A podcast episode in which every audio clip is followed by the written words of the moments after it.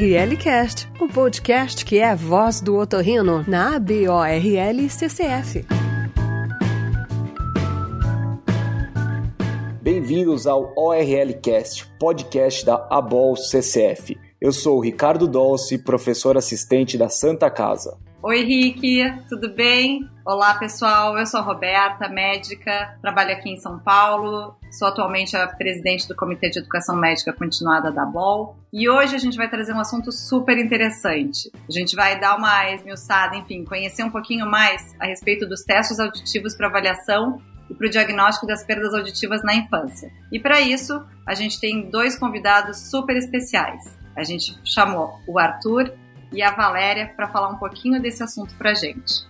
Tudo bem, Arthur? Tudo bem, Valéria? Oi, Ricardo. Oi, Roberta. Prazer estar aqui com vocês para falar desse tema hoje. Eu sou médico, otorrinolaringologista e professor da FCM Unicamp. Oi, Ricardo. Oi, Roberta. Obrigada pelo convite. É um prazer estar aqui falando com vocês. Eu sou Valéria, sou fonoaudióloga, especialista em audiologia e hoje em dia trabalho bastante com implante coclear e a reabilitação dos pacientes que têm perda auditiva. Oi, Arthur. Oi, Valéria. Muito obrigado pela presença de vocês e poder hoje ajudar a tirar as dúvidas sobre um assunto tão relevante do nosso dia a dia.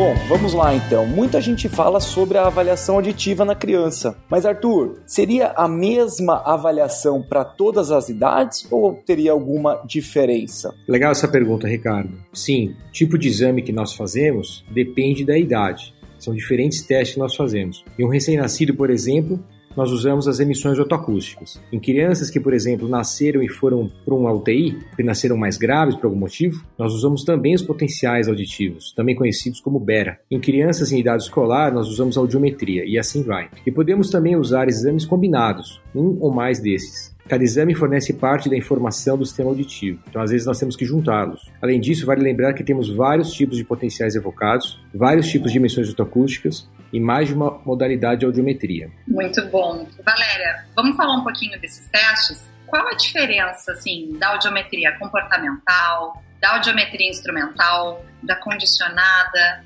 de uma audiometria convencional, tipo tonal e vocal? Fala um pouquinho pra gente como é que eles são diferentes entre si.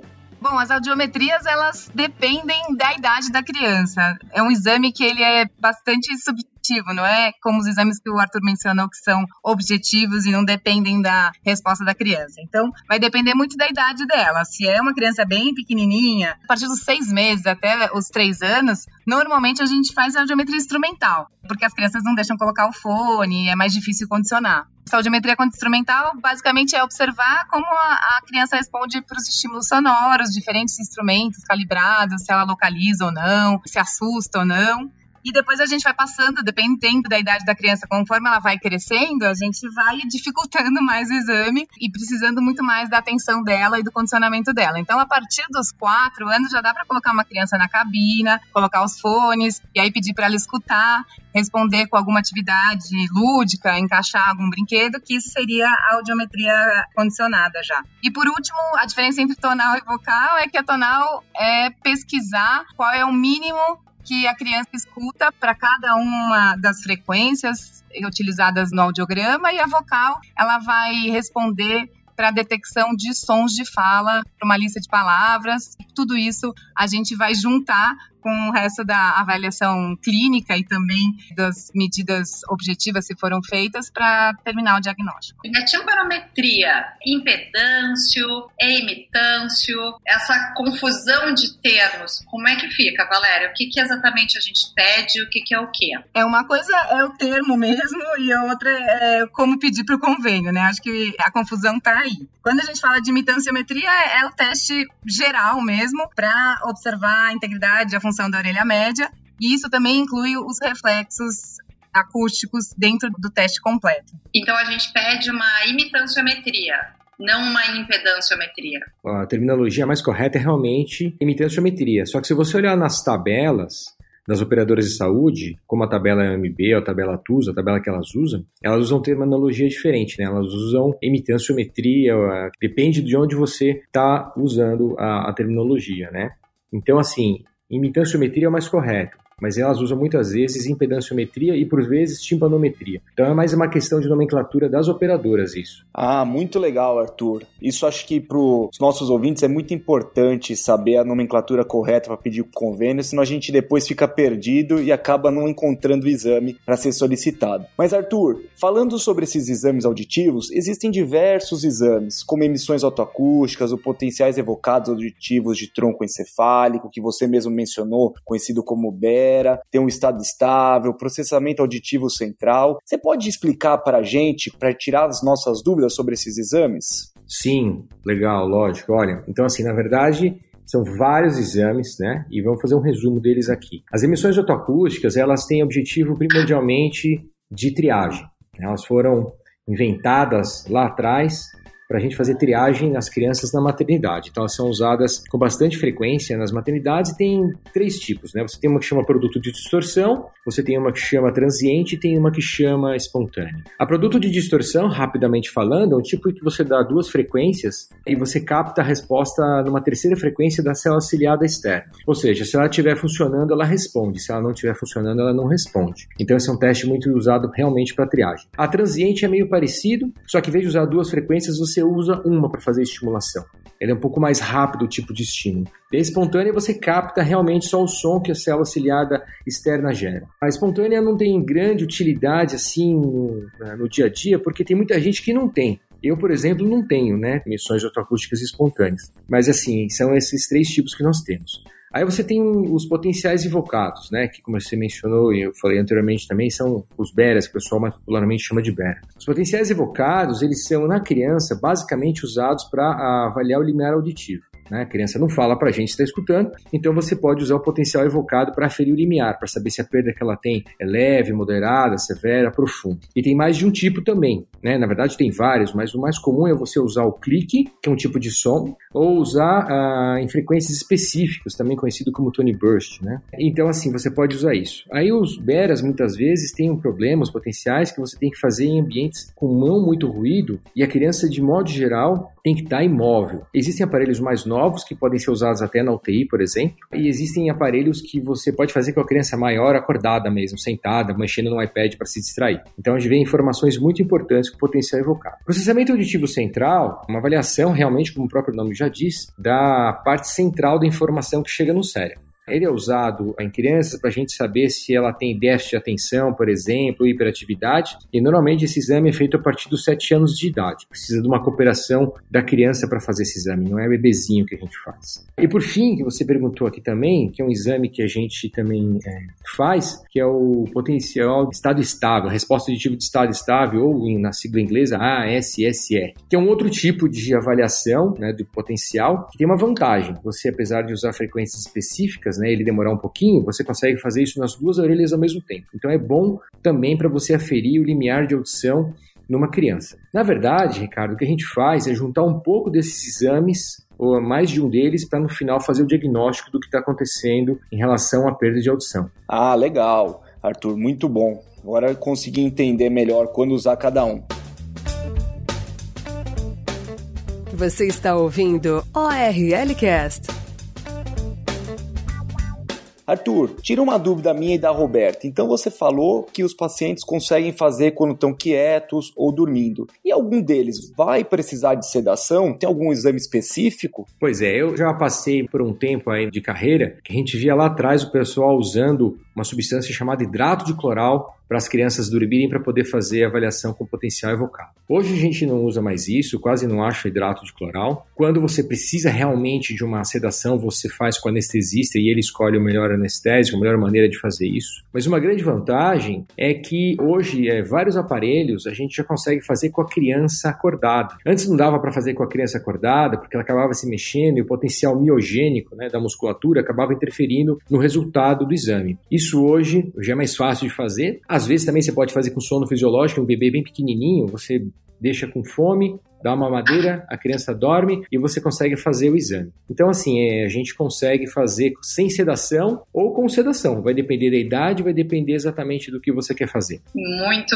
bom, Arthur, Valéria, foi realmente muito esclarecedor. A gente conseguiu ver direitinho essa parte mais teórica destes testes para fazer o diagnóstico, né? E aí, então, a gente agora vai mais para a parte prática, para o nosso dia a dia do consultório. Vamos então agora fazer uns quiz cases aí e uns, uns casos clínicos. Então, assim, por exemplo, chegou um paciente no meu consultório, tem a história de que o filho é recém-nascido e fez o teste da orelhinha e não passou. E aí a gente fica naquela situação. Quais seriam os próximos passos que a gente deveria tomar para orientar essa mãe em relação a isso? Olha, Roberta, a gente tem vários protocolos no mundo, inclusive existe um protocolo bem definido aqui no Ministério da Saúde. Mas eles são parecidos em quase tudo. Quando uma criança falha no teste de emissões autoacústicas, o teste da orelhinha, ela entra num algoritmo de avaliação. Normalmente o que se faz é um reteste né? Você repete esse teste para ter certeza de que ele realmente está falho e ele se mantendo falho, essa criança faz então uma avaliação com potencial evocado auditivo troncocefálico, um PEAT. Suponha que essa criança falhe no PEAT e realmente se confirme perda de audição. Né? Você pode até fazer esse PEAT com frequência específica se quiser, complementando um PEAT com clique. Mas suponha que ela falhe. Ela falhou em todos os testes, então ela vai entrar num protocolo de avaliação de perda de audição. E a gente tem alguns cenários possíveis. Um é que pode apresentar uma perda severa e profunda. Então a criança realmente tem uma perda importante de audição e nesse caso a gente começa o protocolo para implante coclear que hoje é o tratamento de eleição, né, o que a gente fala de tratamento ouro, para esse tipo de perda de audição na criança. Mas ela pode ter uma perda de menor grau, por exemplo, uma perda leve ou até uma perda moderada, e ela pode então fazer uso de aparelho de audição, aparelho de amplificação sonora individual. E aí tem casos mistos também, Roberto. Tem casos em que a criança tem perda de um lado só, por exemplo. Então você pode colocar só aparelho de um lado ou só implante de um lado. E tem casos que ela tem uma perda moderada de um lado e severa profunda do outro, então você pode colocar implante do lado e aparelho aparelho do outro. Então você vai normatizando de acordo com o nível de perda que você encontra. Mas é nesse momento, quando você tem a falha desses exames, que você realmente vai para intervenção. Um caso em paralelo que acontece, sabe, Roberta, é que algumas crianças nascem com atresia, genesia do conduto auditivo externo, ou seja, com o vidro fechado. E nesses casos aqui no Brasil, tanto no SUS quanto no sistema privado, você pode fazer uso das próteses de ancoramento ósseo para reabilitar essas crianças. Então nós temos um portfólio grande de tratamentos que se abre no momento que esses exames começam a falhar. Arthur, só me tira uma dúvida. O PEAT que você comentou é a sigla em português para o BERA, que é uma sigla inglesa, é isso? Exato, bem lembrado, né? O PEAT é potencial evocado aditivo de tronco cefálico e o BERA, que é uma sigla inglesa, que a gente usa também, mas tenta evitar, é Brainstem Evoked Response Audiometry. Então, são siglas, as duas, uma em português e outra em inglês, que significam absolutamente a mesma coisa. Perfeito. Só para a gente entender, vão surgindo várias siglas, né? Então fica mais fácil. Perfeito. Obrigado, Arthur. A gente usa bastante o, o nome Bera, mas eu acho que o PEAT está entrando na onda é. da vez. É isso, né, Arthur? É, a maior parte dos profissionais que mexem com perda de audição, assim, como implante, por exemplo, como eu, como a Valéria, já acaba usando o PEAT há um pouco de mais tempo do que, acho que é a média dos otorrinos, mas você tem toda a razão. A maior parte dos otorrinos conhece ainda como BER. Legal, Arthur, muito bom. É importante a gente ir tirando essas dúvidas para poder ter uma compreensão melhor e não ficar perdido depois. Valéria, dando sequência a essa questão que a Roberta e o Arthur estão comentando do dia a dia no consultório, eu tenho uma dúvida para quando os pais chegarem no consultório a gente poder orientá-los de uma forma mais adequada. Quais são os marcos de normalidade do desenvolvimento auditivo? É excelente essa pergunta, Ricardo, porque acho que todo mundo tem que ter anotado em algum lugar para não esquecer e usar como base mesmo para perceber se tem alguma coisa diferente acontecendo com seu filho ou com o paciente, né? Então, o bebezinho recém-nascido, ele se assusta com sons fortes, ele deve se assustar, né, com aqueles sons mais fortes. E aí depois a partir dos dois, três meses, a gente consegue ver que eles se acalmam quando toca uma música mais forte, mais né, moderada, ou quando a mãe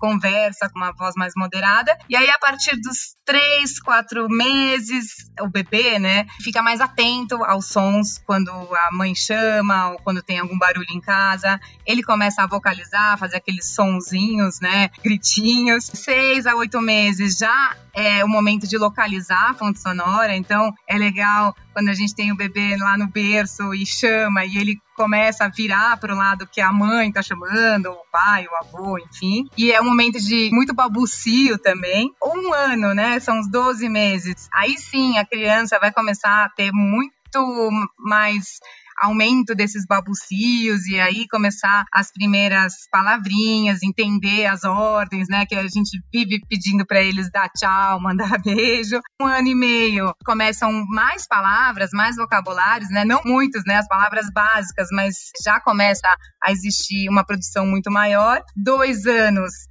nós esperamos que eles já comecem a montar umas frases, ou duas palavras, né? Quer mamar ou quer comer. E três anos já é esperado mesmo uma produção de sentenças e já uma criança que consegue se comunicar bem, falar, pedir e conversar. Nossa, é muito importante isso da gente saber realmente esses momentos e esses marcos de normalidade do desenvolvimento auditivo da criança. Isso é basicamente o que a gente chega no consultório e começa a observar quando a criança senta, tentar estimular eles a falar e prestar atenção nesses ruídos. Essencial isso, né, Roberta? Muito importante saber todas essas etapas. É, sem dúvida, Rick, é fundamental. Bom, e aí exatamente nesse ponto a gente entra na questão de estar no consultório e aí chega um paciente também para consultar e a mãe fala: Ah, meu filho tá com um ano e ainda não fala. Ele só faz barulho, só dá gritos, só aponta o que quer não fala nada, ainda não tá falando mamãe, papai, au au. Como é que a gente faz? O que que a gente deve fazer, Valéria?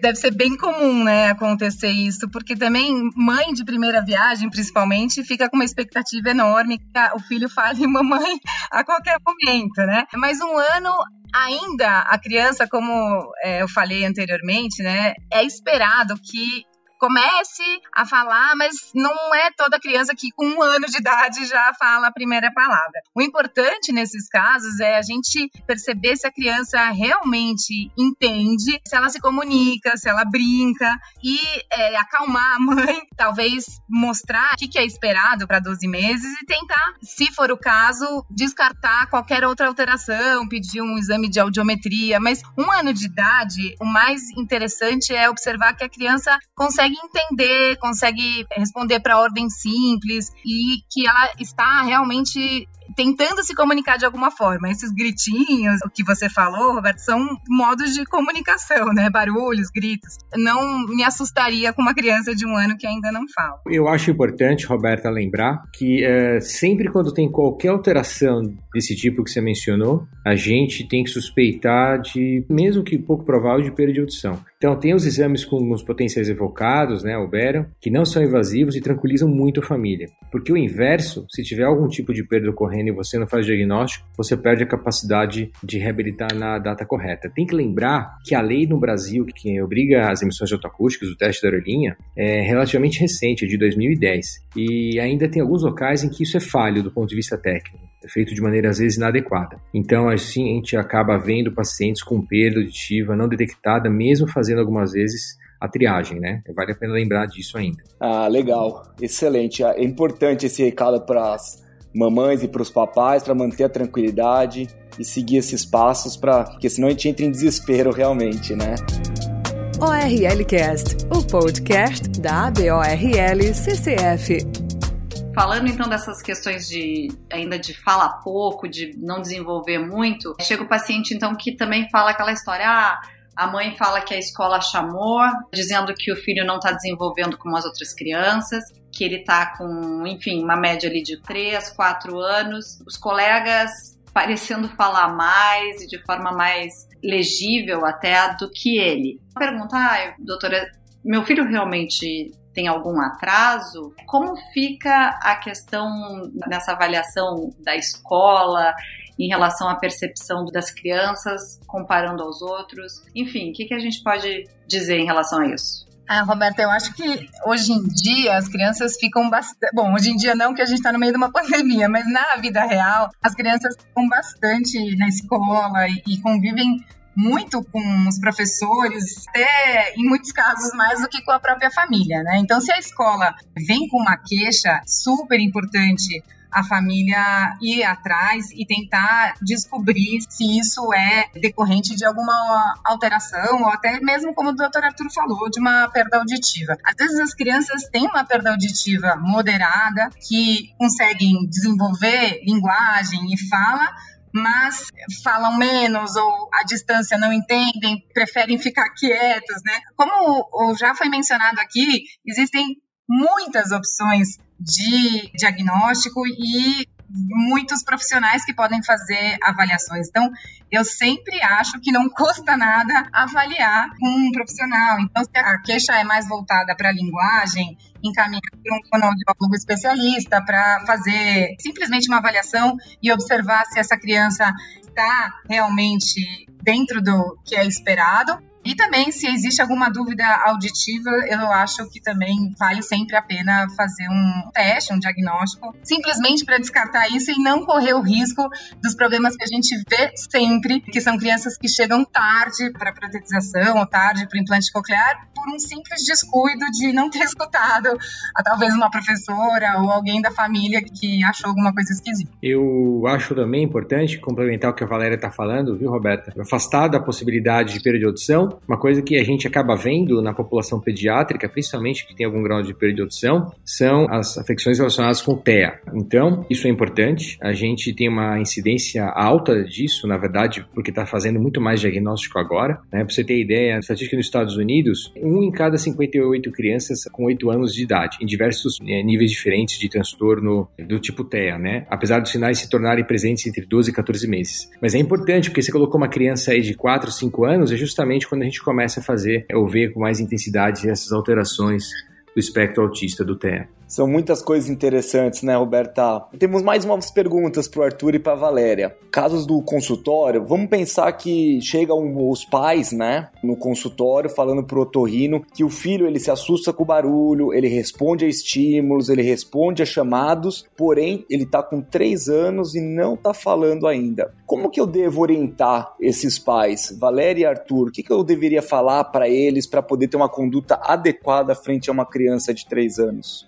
Ah, Ricardo, eu acho que criança com três anos que não fala, a gente tem que se preocupar. Pode ter uma criança simplesmente, como muita gente fala, tímida, ou que é aquele primeiro filho que todo mundo tá lá fazendo tudo para ele, ele tá com preguiça de falar, mas eu realmente odeio esses dois termos. Eu acho que criança que não fala, a gente precisa investigar o motivo e talvez não seja nada, mas pelo menos a gente tira essa dúvida ou esse ponto de interrogação. Criança que se assusta com som, ela pode estar tá ouvindo alguns tipos de sons e outros não, né? E é, o mais preocupante, talvez, seja uma criança que tem uma perda auditiva em rampa, por exemplo, você vai chamar, você vai gritar, você vai bater um som forte, ela vai escutar, mas ela vai perder todas as informações importantes da fala que estão nos agudos, né?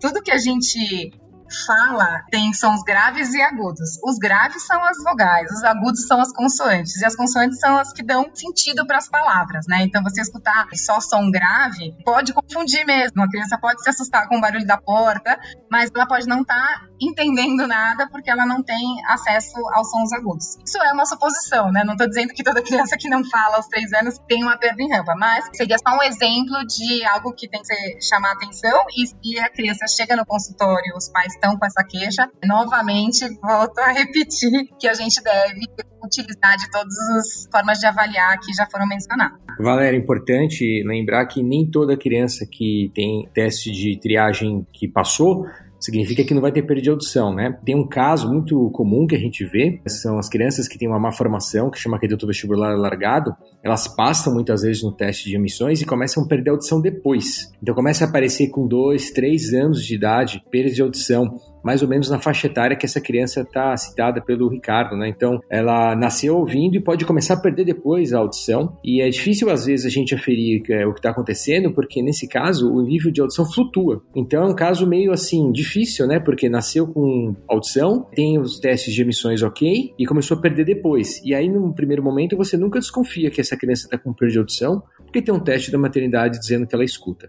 E normalmente o tratamento para essas crianças é o aparelho de audição, e depois, no caso, se perder muita audição, ela pode ir para implante coclear, por exemplo. Arthur, e esse diagnóstico do aqueduto vestibular alargado, o que, que mais a gente tem que pedir de exame para fazer, por exemplo, uma investigação? Então, assim, além dos exames auditivos que a gente já falou algumas vezes aqui para trás, exames de imagem, né? Então, às vezes, nessas crianças tem que fazer tomografia ou ressonância e em criança a gente é, faz muito mais ressonância do que tomografia para evitar radiação. Não é um diagnóstico difícil e é uma malformação, viu, Roberta, bem comum. É uma das mais comuns que tem, na verdade. E aí a gente fazendo diagnóstico, todo o quadro fica muito mais simples de tratamento.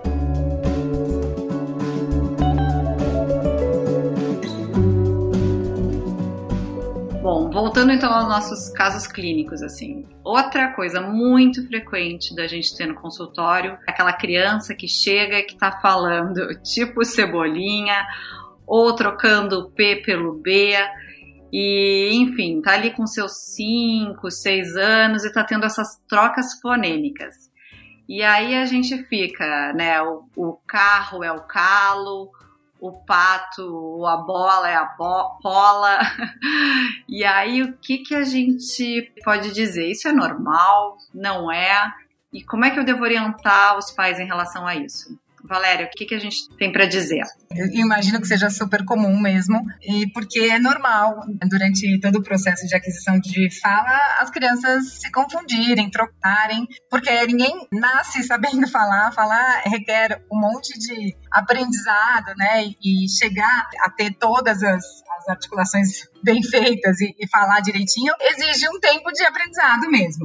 E o R, né, que você mencionou, é o último a ser adquirido. Ele é o mais difícil mesmo e o último a ser adquirido. Até os cinco anos é considerado, digamos, normal ter essas trocas. O que é importante é ver uma evolução na criança. O pai tentar ensinar, né, e falar, ah, não, fala desse jeito. E aí você vê que a criança começa a se corrigir, começa a melhorar e vê uma evolução constante, né? Então não é a mesma criança que com cinco anos ela não tá falando igual como ela falava com os três, né? O que assusta, o que eu não gosto é de ver uma criança com anos falando como uma, um bebê de 3 anos. Mas se ela foi evoluindo, isso vai evoluir cada vez mais e ela não vai chegar aos 15 falando igual Cebolinha. Mas, novamente, se existir uma preocupação maior e algo que talvez mostre alguma dificuldade para articular, às vezes é interessante uma avaliação tanto fonoaudiológica como de um ortodontista, né? mas cinco anos trocando um R por aí, outro por lá, não é algo que me preocupa muito, não. Excelente, Valéria muito boa a resposta aí, deu pra gente entender bem a conduta que a gente tem que traçar nesses casos. E Arthur, pegando um gancho nisso que a Valéria falou, a gente escuta muito falar que até os 5 anos a gente deve esperar a criança para ela ter o desenvolvimento da fala. Isso é mito ou verdade? Não, é equivocado, viu? Porque se não está falando ou se está falando errado, por exemplo, precisa avaliar o que está acontecendo. Mas certamente alguma coisa errada está em, em curso, né? E a grande preocupação nossa, como vocês viram nas respostas anteriores que nós temos dado, é que essa fala possa estar alterada por conta da audição estar alterada. Né? Se não for, é mais fácil de você arrumar, de reabilitar. Mas se o problema for na audição que está fazendo com que essa criança fale errado, 5 anos já é uma idade é, um pouco para frente para a gente ter bons resultados em termos de reabilitação auditiva, né? A gente tem que afastar de novo e sempre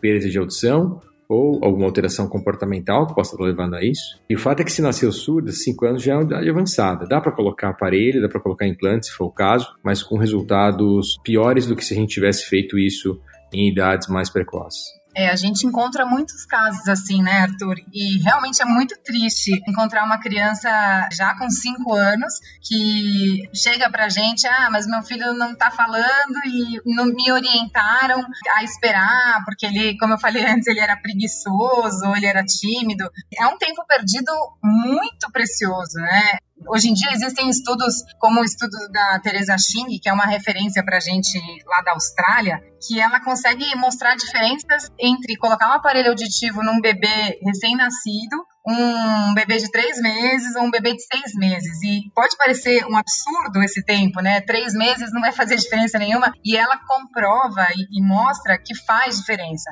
Né? São três meses de perda de informação, três meses de é, informação para o cérebro, que é precioso nesse momento, né? Que está fazendo todas as sinapses possíveis, que está lá aberto para receber todas as informações. Então, imaginem cinco anos, né? Cinco anos, ah, agora que eu vou começar a escutar e tentar desenvolver a fala é realmente muito triste. Infelizmente, é uma realidade que a gente vive, né? Faz diferença mesmo, né? Qualquer tempo a gente com certeza faz diferença para essas crianças. Agora em época de pandemia com máscara, a gente está vendo aí a questão até do desenvolvimento de linguagem e do espelhamento, né, das faces, da leitura labial, como é importante a gente ter esse tempo para não perder. Eu tenho na verdade uma outra pergunta é em relação meio pegando esse gancho aí da questão da criança autista. Enfim, como é que a gente faz e qual a idade melhor para fazer um diagnóstico diferencial de uma perda auditiva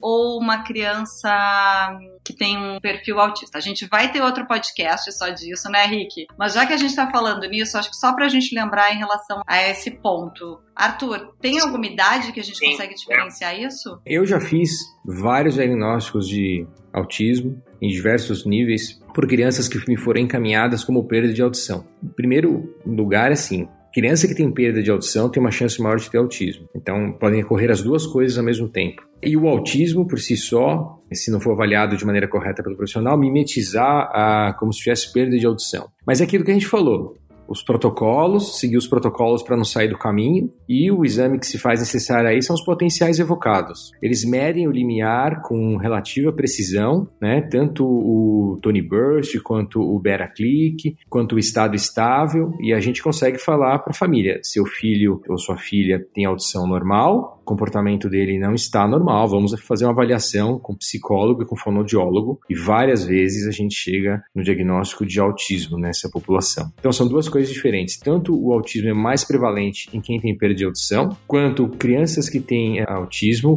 fica mais difícil às vezes para o profissional que não é da área achar que na verdade não é autismo, que é que tem perda de audição. Mas quando a criança chega para a gente, a gente consegue ver que tem nível de audição normal. Ótimo, obrigada, Arthur. Muito importante mesmo a gente lembrar desses diagnósticos diferenciais, né?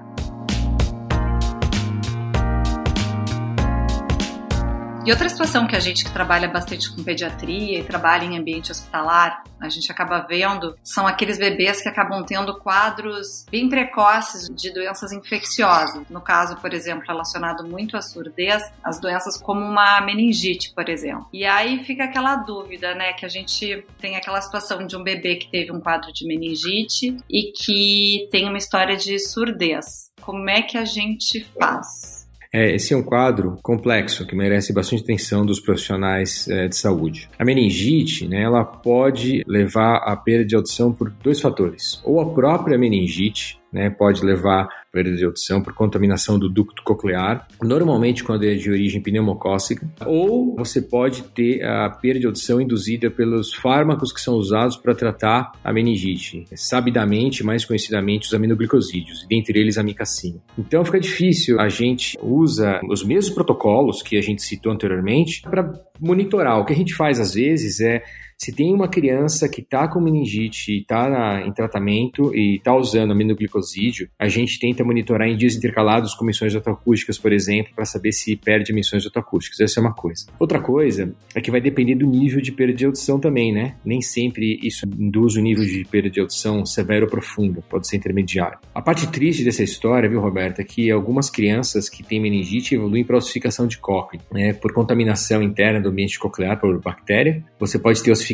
de cócclea. Então, muitas vezes a gente tem que correr para fazer o implante coclear nessas crianças para que não se ossifique e você perca a oportunidade de fazer implante coclear. Mas tem tratamento, se você seguir o protocolo, dá tudo certo no final. É, Arthur, e hoje em dia existem eletrodos específicos para quando há ossificação, né? Nesses casos de meningite que o doutor Arthur falou, algumas vezes não dá nem para colocar todos os eletrodos dentro da cóclea por conta da ossificação, e são casos sempre mais difíceis, né? Então, aí o papel do fonoaudiólogo também é importante, porque ele vai ter que utilizar os poucos eletrodos que entraram na cóclea para transformar isso numa audição artificial e que faça com que a criança consiga escutar e entender. E é uma criança que realmente vai precisar de muito cuidado também da parte de reabilitação. Um fonoaudiólogo que faça a reeducação para que ele escute de novo, de uma forma diferente e consiga se adaptar a esse novo som, que não é igual a um implante coclear tradicional, uma cóclea é, íntegra, porque já está prejudicada por conta da doença, né, da meningite. Nossa, Roberta, como você comentou, complexo esses casos, né?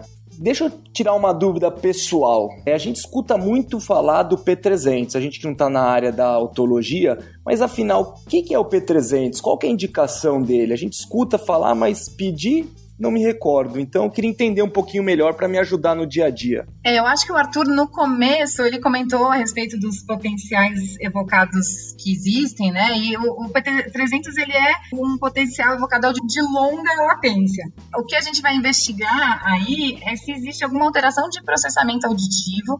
Ele pode ser realizado em adultos e em crianças que consigam fazer o teste isso seria a partir de uns sete anos. Ele é feito com eletrodos, da mesma forma que a gente faz qualquer medida de potencial, e aí a criança vai, ou a, a pessoa que estiver fazendo o exame, ela tem que identificar sons diferentes relacionados à intensidade ou à forma que eles são apresentados. É um teste difícil mesmo, como você falou, Ricardo, difícil de encontrar gente que faça, difícil talvez até do, do convênio autorizar, mas seria indicado para quando a gente está procurando um diagnóstico diferencial, né? Alguma coisa, está na dúvida se, essa, se a criança tem algum transtorno psiquiátrico ou uma queixa de atenção, ou mesmo finalizar o diagnóstico do processamento auditivo. Arthur, deixa eu só tirar uma dúvida. É, a Valéria comentou do convênio. Você sabe dizer se ele faz parte do rol da ANS? Consegue pedir pelo convênio esse exame? Olha, Ricardo, eu tenho quase certeza que não faz, mas se pode pedir como se fosse potencial evocado, né? Então, os potenciais evocados, aí ele está dentro do grupo de potenciais evocados. Os potenciais evocados não estão dizendo se é Tony Burst, se é Click, se é P300, é tudo junto, né?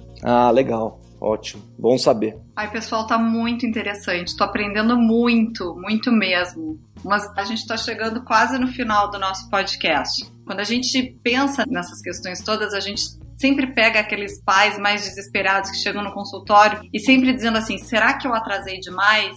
Será que eu estraguei tudo? O que, que eu poderia ter feito? Ou então, quando a gente tem um diagnóstico de perda auditiva, às vezes eles chegam dizendo assim: até que idade eu ainda posso intervir para fazer uma reabilitação de uma perda auditiva sem, na verdade, trazer prejuízos para a criança? Arthur, o que, que a gente pode falar para esses pais? Se os protocolos de triagem, Roberta, forem feitos de maneira adequada, uh, isso não vai acontecer. Esses testes são obrigatórios no Brasil, é uma lei desde 2010, e tudo feito da maneira correta, isso acaba não acontecendo, né? Agora, vai que aconteceu, como você está colocando nesse quadro aí, né? Nessa situação. Dá para fazer em qualquer faixa etária um pouco para cima, 3, 4 anos. O ideal é a gente fazer implante coclear até um ano de idade, até dois é aceitável, mais que isso, o resultado começa a cair bastante ao ponto de ficar contraindicado. Isso para perdas profundas. Se você tiver perdas moderadas, isso já muda, né? Porque houve estimulação com o aparelho, o cérebro está estimulado. Agora, cada caso tem que ser analisado de forma individual. E uma coisa que é super importante, viu, Roberta? Tem que ser sincero com as famílias para não dar falsas expectativas, que é uma coisa que a gente vê muito, muito hoje, sabe? Médicos prometendo coisas que não vão acontecer para as famílias. Pessoal, infelizmente estamos chegando no final de mais um episódio do nosso ORL, nosso podcast. Gostaria de agradecer imensamente Arthur, Valéria. Tenho certeza que os ouvintes vão aprender muito com esse podcast, assim como eu aprendi. Agradecer a minha parceira, Roberta, por mais esse host aí do podcast. Obrigado, viu, Roberta? E agradecer todo esse tempo aí do pessoal que está escutando a gente. Obrigado. Obrigado, viu, Ricardo? Eu só queria finalizar dizendo que o médico otorrinolaringologista é importante para afirmar esses diagnósticos na perda auditiva e sempre, sempre o intuito é fazer detecção precoce da perda de audição para que a gente possa ter melhor reabilitação. Obrigado, viu, Roberto, e obrigado, Ricardo, pela oportunidade aqui hoje. Obrigada, Ricardo, Roberta, Arthur também. Adorei participar e acho que não custa nada ser repetitiva. Vou falar a mesma coisa que o Arthur. Infelizmente, a gente continua vendo muitos casos que demoraram para fazer o diagnóstico auditivo e o papel do fonoaudiólogo nesses casos é justamente dar o suporte para os outros profissionais, talvez profissionais dentro das escolas, profissionais da área de saúde, para mostrar a importância do acompanhamento e de saber exatamente quais são os marcos do desenvolvimento que eu falei lá no começo, para não ter problemas no futuro, como já o Arthur mencionou. Obrigada novamente, foi um prazer estar aqui com vocês hoje. Nossa, a gente super agradece vocês e acho que realmente esse podcast ficou com um conteúdo muito, muito interessante. Rick, obrigada pela parceria. De novo, Valéria e Arthur, muito obrigado por esses esclarecimentos. E fica aqui meu tchau, junto com um convite para a gente estar tá aí juntinho na próxima semana. Toda sexta-feira a gente tem o lançamento de um novo ORL Cast com um conteúdo super inédito. Sempre lembrando que a gente tem todo o conteúdo de aula, de lives, lá no nosso site, no www.abolccf.org.br e os lembretes nas mídias sociais no dia anterior, sempre postados pelo Facebook, pelo Instagram. Pessoal, mais uma vez, muito obrigada. Espero ver vocês na próxima semana. Até lá!